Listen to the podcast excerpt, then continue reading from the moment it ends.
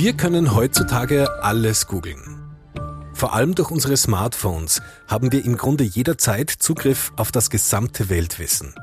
Wir finden im Internet, wie man Ukulele spielt, wie man ein Vogelhäuschen zusammenzimmert oder wie man einen Rubik Cube in unter 10 Sekunden löst. Ich habe auf YouTube sogar einmal eine Anleitung gefunden, wie man einen Schokoriegel selber machen kann. Unsere heutige Folge führt uns aber an einen Ort, der voller Wissen ist, das man eben nicht so ohne weiteres im Internet findet. Mein Name ist Sebastian Grinschkel und ich möchte Sie gerne an diesen Ort heute mit einladen. Meine Arbeit, meine Zukunft, mein AK-Podcast. Und damit herzlich willkommen zu einer neuen Folge. Die ganze Welt wird immer digitaler. Das stellt uns vor allem in der Arbeitswelt teilweise vor große Herausforderungen, kann aber auch Chancen bedeuten. Um genau diese Chancen zu nutzen, fördert die Arbeiterkammer Steiermark zahlreiche Projekte und um genau diese Projekte geht's in unserem Podcast. Haben Sie das auch schon mal gesehen? Ein Kind in einem Kinderwagen hält ein Handy und kann mühelos damit umgehen. Und auf der anderen Seite die Großväter in unserer Welt, die keine körperliche Mühe scheuen, aber mit dieser Art von Technik äh, nicht wirklich viel anfangen können. Zwei Welten, die auf den ersten Blick unvereinbar scheinen. Eva, meine Bekannte von der Arbeiterkammer Steiermark und ich haben aber vor kurzem einen Ausflug gemacht an einen Ort, wo genau das zu funktionieren scheint.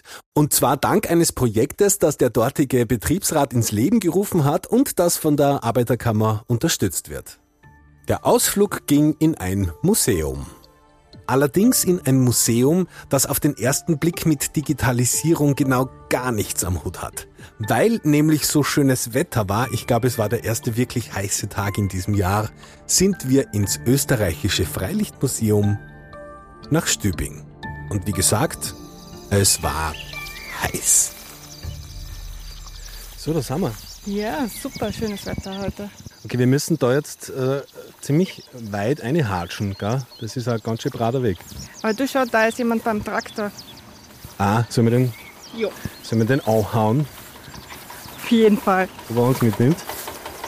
Hi, servus Sebastian, wer bist du? Ich bin der Klaus. Klaus, was machst du da gerade? Ja, ich hänge gerade den Hänger an, weil ich in den Graben rein muss. Also du fährst jetzt ins Museum, oder wie? Genau, so ich fahre ins Museum und wir sagen halt in den Graben, weil wir arbeiten nicht immer da und da kennt sich jeder aus. Darfst du uns mitnehmen? Sicher nehme ich euch mit, wo wollt ihr denn hin? Ja, eine. Eine, ja, fahren wir mal bis zum Wirtshaus. Das ist eine gute Idee, oder? Super Idee. Ja, allerdings war wirklich eine super Idee. Nicht nur, weil Klaus uns durchs Museum gefahren hat, er kennt sich auch richtig gut aus, der Klaus. Der ist nämlich Chef von den Handwerkern im Museum. Das und viel mehr hat er uns während der Fahrt erzählt. Klaus, wie lange wie lang bist du jetzt schon beim äh, Freilichtmuseum Stübing? 38 Jahre? Und ist es dann noch nicht Fahrt. Nein. Wir haben so eine vielfältige Arbeit und ich muss ehrlich sagen, es wird selten einen Betrieb geben in Österreich, der so vielfältig aufgestellt ist wie wir. Was machst du außer hin und wieder einen Traktor reparieren? Ja, und was machen wir? Wir machen vom burgenländischen Kittelschabdach bis zum Vorarlberger Schorschindeldach, von 5,5 Kilometer Zaun in 14 verschiedene Orten, vom Stammauerwerk bis zum Kochleschen, vom Holzhaus hocken und aufzimmern, vom Wasserradbau bis zur Trockenstammauer, vom Kalkleschen, Kalkbrennen, Kohlenbrennen, Holzarbeiten, Ackerarbeiten, alles was anfällt. Uns braucht einer zwischen vier und sechs Jahren, bis er einigermaßen das erlernt, weil es das alles nicht mehr gibt. Es gibt quasi, es gibt vielleicht eine Firma, die ein Kittelschabdach machen kann, und es gibt eine Firma, die ein Schindeldach machen kann. Aber in dieser Vielfalt, was wir machen, das gibt es nichts mehr. Es ist auch österreichweit einzigartig, weil wir halt ganz Österreich plus Südtirol abdecken mit unseren Erhaltungsarbeiten, Aufbauarbeiten und dem Ganzen. Wir machen jeden Schindel selber und jede Region hat andere Schindel, deckt es anders. Jede Region hat andere Strohdächer, werden auch anders deckt. Und so zieht sich das wie ein roter Faden durch unsere Arbeit durch. Und du schaust, wir schauen uns jetzt da ein bisschen was an, du sagst uns jetzt ein bisschen was. Ja, gern. Vielleicht denken Sie sich jetzt zu Recht, hm, von Digitalisierung ist da jetzt aber noch gar keine Spur. Stimmt. Wir haben uns nämlich zuerst mal auf die Spur der Vergangenheit gemacht, bevor wir den Blick in die Zukunft gewagt haben. Klaus hat uns durch sein Freilichtmuseum geführt. Wir stehen da vor einer, was, äh, Brunnerkeusche, was eine Keusche. Ke- Ein Keischen ist immer ein kleines Häusl. In dem Fall ist es ein Auszugshaus oder Ausgedingehaus, wenn die Altbauern übergeben haben.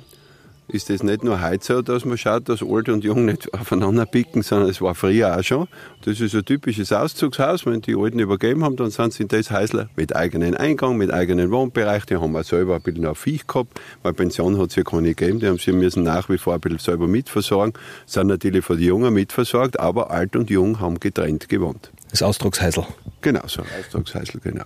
Steht nämlich Keusche. Ja. Kreischen sagt man halt und schreiben tut man es halt Keusche, weil man sagt ja auch Russ und schreibt Pferd. Schauen wir mal rein.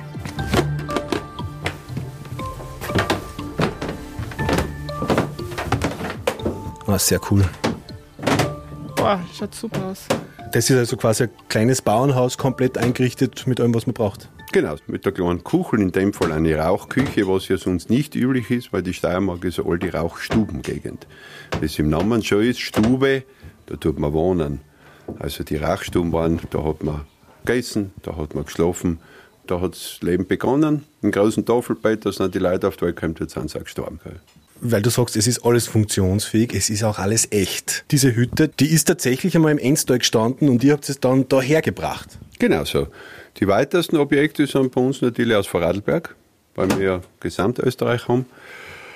Ja, und wir haben einen Zeitraum, unser ältestes Gebäude ist der Getreidekasten vom Silberberg aus der jetzigen Gemeinde Deutsch-Feistritz. Wie wir geholt haben, war das eine eigene Gemeinde Großstübing. Und der ist 570 Jahre alt, heuer. Wie bringt man ein Haus vom Enstal, von Südtirol, von weiß Gott woher, daher nach Stübing? Naja, es ist so, dass nachdem die Alpinenhäuser schon großteils äh, aus Holz sind, zum Zimmer sind, werden die natürlich vor Ort genau gezeichnet, fotografiert, vermessen und nummeriert. Also wir haben da ein ganz einfaches System, zum Beispiel die Ostseite ist immer gelb, Nordseiten immer blau, Südseiten immer rot, Westseiten immer grün. Und da kommt am ersten Baum unten ein Blatt auf mit einem Anzer, Blechblattel, und da kommt dann zum Beispiel auf der Ostseite ein gelber Punkt auf. Und dann wird das Haus zerlegt. Meistens ist so, also die Dächer kann man sowieso nicht übertragen. Weder Strohdach noch Schindeldach noch Leckschindeldach. Meistens waren ja auch die Häuser, man muss auch sagen, wir haben über 100 Objekte. Und von diesen 100 Objekten gab es heute vielleicht noch zwei. Die anderen waren alle weg. Entweder im Stausee oder Straßenbauweichen oder zusammengefallen. Und wir haben 1,8 Hektar Dachfläche zu erhalten. In drei Strohdeckorten und sechs Schindel- und Bretterdachorten. Wir haben 5,5 Kilometer Zaun in 14 verschiedenen Formen. Also es ist ein gewaltiger Erhaltungsaufwand und halt auch in Techniken, was vor 100 Jahren jeder Bauernknecht kennen hat, wo wir heute quasi schon eine aussterbende Rasse sind, weil das eigentlich fast niemand mehr beherrscht. Klaus, ihr habt ja unfassbar viel Inventar. Wie gelingt es euch, da eigentlich den Überblick zu bewahren? Naja, wir haben ja den Anfangszeiten, wie ich gekommen bin, da haben wir noch Inventarbücher geschrieben, sogenannte Eingangsbücher. Da hat jedes Objekt hat dann eine Nummer gekriegt. Und so wird das genau verzeichnet, ob es eine Schenkung war oder ob es angekauft worden ist. Und jetzt, da haben wir natürlich auf Digitalisierung umgestellt. Jetzt gibt es eben dieses IMTAS-Projekt, was eben die Wissenschaft ausgearbeitet hat, auch mit der Häusermaske. Und wir, der Idealzustand wäre, dass man noch weit nicht tut, wir haben an die 140.000 Inventargegenstände, dass man dann reinschaut und sagt, okay, ich suche ein weißes Heferl mit Blumenmuster und dann schmeißt man der Computer aus, jawohl, die Nummer 11.226 steht in der Brunnerkreische in der Küche. Und da gehe ich hin und suche es. Und das ist total klasse, weil man einen Überblick hat, weil man weiß, wie viel Quadratmeter Dachfläche. Das haben wir im Zuge dessen alles erhoben. Wir haben ja alles Papierpläne gehabt, die sind auch digitalisiert worden. Jetzt hast du die Pläne, Fotos können wir dazugeben. Also das ist für, fürs Arbeiten und vor allem, äh, man hat, das ist wie eine Krankenakte, kann man sagen. Da schaut man genau nach, wann was gemacht ist worden, wann war es wieder zu machen, was hat der für Voraussetzungen, so wie bei der Krankenakte halt drinsteht, dass ich 1,91 Meter groß bin, steht halt beim Vierkant auf, dass er 750 Quadratmeter Dachfläche hat. Und das ist natürlich total praktisch.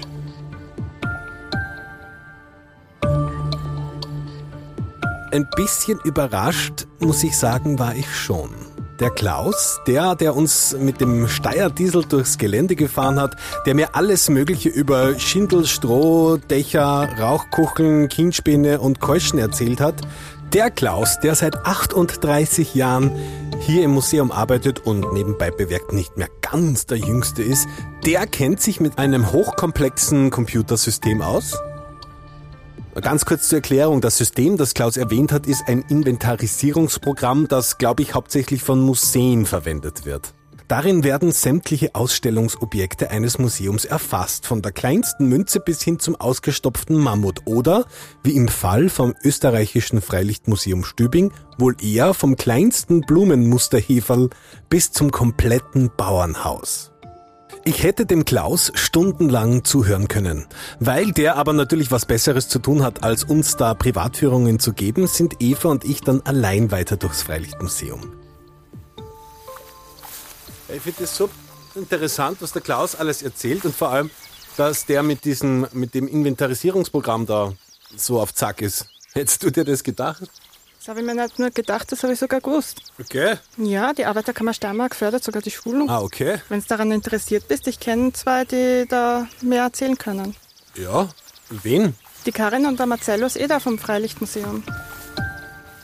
Es war so klar, dass die Eva da wieder wen kennt. Aber gut, dass sie von der Arbeiterkammer den Betriebsrat vom Freilichtmuseum kennt, ist eigentlich logisch.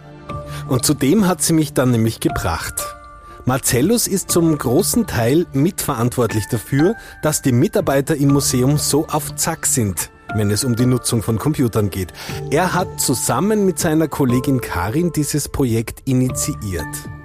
Im gemütlichen Wirtshaus im Freilichtmuseum hat er uns beiden dann erzählt, wie es dazu kam. Marcellus, du warst Mitinitiator des Schulungsprojekts. Sag, wie seid ihr auf die Idee gekommen, eure Mitarbeiter in einem digitalen Inventarisierungsprogramm ausbilden zu lassen? Der Sinn vom Projekt war im Prinzip, dass die älteren Mitarbeiter die Arbeitsbelastung äh, reduzieren können. Das heißt, dass sie nicht immer die ganze Woche handwerklich arbeiten müssen und es dann einen Ausgleich auch haben äh, fürs handwerkliche Arbeiten. Jetzt ist es doch so, dass es vielleicht gerade für etwas ältere Personen gar nicht so leicht ist, sich mit neuen digitalen Medien anzufreunden, mit denen gut umgehen zu können. Wie ist denn da die Einschulung gelaufen bei euch? Eigentlich, eigentlich überraschend gut, muss ich sagen. Gell? Also es war wirklich, bis man die, sagen wir, die Hemmschwelle, bis man das Grundprinzip begriffen hat. Wenn man dann schon mal ein Haus komplett eingeben hat mit den ganzen Daten, dann ist es wirklich ein, ein schönes und leichtes Werkzeug, was man im Museum gut brauchen kann. Karin, du hast das Projekt mitentwickelt und vor allem, ihr habt ja auch das Programm ein bisschen umbauen müssen, weil ihm das ja für Museen entworfen ist. Und ein normales Museum ist ja in einem Haus drinnen und äh, hat nicht gleich mehrere Häuser als Ausstellungsobjekte. Ne? Genau, wobei da haben wir natürlich Hilfe gehabt intern. Im UMJ, im Universalmuseum Joanneum, haben wir auch eine IT-Registraturabteilung und die Kolleginnen und Kollegen dort haben uns natürlich geholfen, was die IT dahinter betrifft. Und wir waren ähm, zuständig dafür, was brauchen wir im Museum, welche Felder sind uns wichtig, wie setzen wir das dann um. Und ähm, zusammen mit der IT-Abteilung haben wir das dann ihm, ihm das erarbeitet. Und das ist auch, wir haben das auch wirklich die Häusermaske so, dass wir da einschreiben, wann ist das Dach deckt worden. Und das ist auch zum Beispiel für den Klaus die Erleichterung nachher, dass er, dass er planen kann, äh, wann ein Dach wieder zum Reparieren ist oder zum Neudecken ist. Es steht auch drin, wie viel Quadratmeter das hat. Und dann kann er schon planen, wie viel Schindeln wir brauchen, wie viel Stroh, wie viel Bretter, zum Beispiel bei den Kärntner Bretterdächer, wie viele Bretter wir brauchen. Das kannst du längerfristig schon planen und dann hast du das Material schon da, wenn du das brauchst nachher. Es ist ja auch faszinierend für mich, also mal davon abgesehen, dass ich sehr überrascht war, wie gut sich der Klaus mit Computern auskennt, ähm, war ich sehr beeindruckt, welches Wissen der Klaus und seine Kollegen haben. Und welches Können, das findet man ja nicht mehr sehr oft. Das ist ein gutes Beispiel, weil es geht genau darum, dass dieses Wissen von den Älteren erhalten bleibt. Und die schreiben natürlich da alles rein, was sie über das Haus wissen. Und somit wird es für die Nachwelt erhalten und sie können gleichzeitig aber noch den anderen Kolleginnen und Kollegen zeigen, wo sie dieses Wissen finden, weil sie sich im Imdas auskennen. Wissen, das wahrscheinlich ansonsten verloren gehen wird, wenn es nicht in irgendeinem, äh, in so einem Pro Programm stehen wird. Genau, es steht genau drin, was für ein Dach, was für Schindeln verwendet werden. Es ist sogar dabei, wie der Garten ausschaut, was für ein Gartenzaun. Unsere älteren Mitarbeiter waren teilweise dabei, wie die Häuser aufgestellt wurden und durch das weißt du, was da einschreiben muss. Und das war der Grundgedanke, dass wir gesagt haben, das hat die Leute, die Daten erfassen, die wirklich was davon wissen. Es ist also, es sind ja viele Fachbegriffe noch und das alles. Es hat keinen Sinn, wenn das wer eingibt, der nicht weiß, um, um was es geht. Ja, ist klar. Okay, also ihr macht's, ihr macht's das jetzt nicht nur, um eure älteren Mitarbeiter physisch entlasten zu können, sondern auch um dieses unglaublich reichhaltige, unglaublich kostbare Wissen von einer Generation an alle Nachfolgenden weiterzugeben. Genau, genau. Ja. so ist es.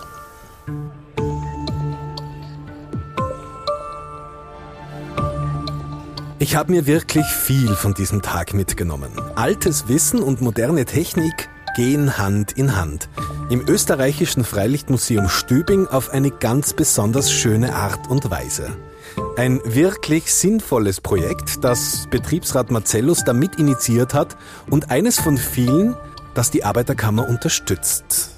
Um alle diese Projekte kennenzulernen, fahre ich quer durch die ganze Steiermark und beim nächsten Mal lerne ich so jemanden kennen, der quer über die ganze Welt reist und wie es ihm dabei geht und wie die Arbeiterkammer ihn dabei unterstützt, darum geht's dann in der nächsten Folge.